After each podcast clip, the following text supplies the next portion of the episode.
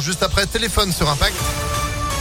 La météo et puis l'info, bien sûr. Sandrine Ollier, bonjour. Bonjour Phil, bonjour à tous. À la une, après des mois d'accalmie, la septième vague du Covid est bien là. Un taux d'incidence à 959 cas pour 100 000 habitants dans le Rhône. Un nombre de cas qui progresse en France de 60% en une semaine, plus 14% pour les hospitalisations et les admissions en soins critiques.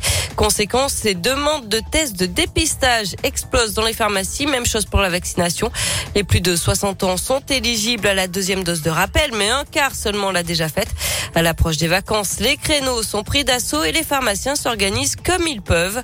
Euh, Kevin Falipon est le vice-président de l'URPS pharmacien Auvergne-Rhône-Alpes c'est quand même un défi assez important de pouvoir accueillir un maximum de patients, notamment les plus sensibles, pour pouvoir les vacciner. On aurait bien entendu préféré que cet afflux, entre guillemets, s'étale un peu plus parce que les recommandations datent déjà d'il y a plusieurs mois. Il y a en effet chez un certain nombre de grands-parents qui ont plus de 60 ans qui euh, se rendent compte qu'ils vont avoir leurs petits-enfants et qui souhaitent être protégés correctement pour passer l'été.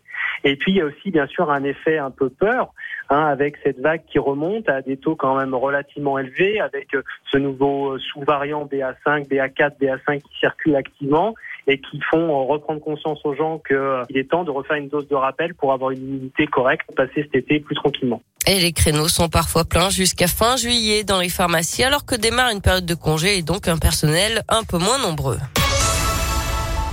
Ce nouveau témoignage accablant contre Damien Abad, une militante des jeunes populaires, le mouvement de jeunesse de l'UMP, affirme avoir été l'une de ses victimes en 2013, selon BFM TV. D'après elle, après quelques messages politiques sur son portable, il demande de manière insistante à la voir en tête à tête autour d'un verre ou d'un dîner. Rendez-vous qu'elle accepte. Elle se serait alors réveillée avec lui, dévêtue dans une chambre d'hôtel. Son témoignage est le troisième à charge contre le ministre des Solidarités, qui est sur la sellette au sein du gouvernement. Gouvernement qu'il devrait d'ailleurs quitter aujourd'hui. Un remaniement doit être annoncé dans les heures qui viennent. Et toujours selon BFM TV, Olivier Véran devrait être nommé porte-parole à la place d'Olivia Grégoire. Presque cinq ans après les faits, le procès des viols présumés dans un bar à Chicha doit se tenir aujourd'hui à Lyon. La cour d'assises se penche sur ce dossier à huis clos dans la nuit du 4 novembre 2017 dans un bar à Chicha du 9e arrondissement de Lyon. Deux jeunes femmes d'une vingtaine d'années auraient été violées à plusieurs reprises sous la menace d'une paire de ciseaux. Elles avaient été séquestrées pendant plus de 10 heures dans l'établissement. Le projet d'apaisement de la presqu'île présenté aujourd'hui, une concertation a été lancée depuis le 20 juin. Elle court jusqu'au 20 octobre avec trois axes principaux. Donner plus de place aux piétons et aux cyclistes, améliorer le cadre de vie et adapter la ville au réchauffement climatique. Le périmètre concerné va du boulevard de la Croix-Rousse au nord à la place Carnot au sud. Les Lyonnais, qu'ils soient habitants, usagers, employés, commerçants, sont invités à donner leur avis. Une réunion publique se tiendra ce soir à 19h à l'Université catholique dans le deuxième arrondissement.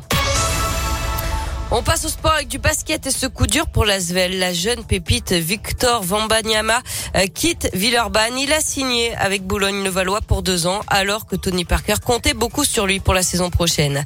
Et puis en foot, les vacances sont terminées pour les joueurs de l'OL. Ils ont repris l'entraînement samedi pour des tests physiques. Première séance collective aujourd'hui avant un premier match amical. Ce sera samedi à Bourg-en-Bresse. Eh ben, ce sera vite là. Merci beaucoup Sandrine pour euh, l'info. À retrouver à tout moment. ImpactFM.fr et vous êtes de retour à 9h30. À tout à l'heure. À tout à l'heure, 9h03. C'est la météo.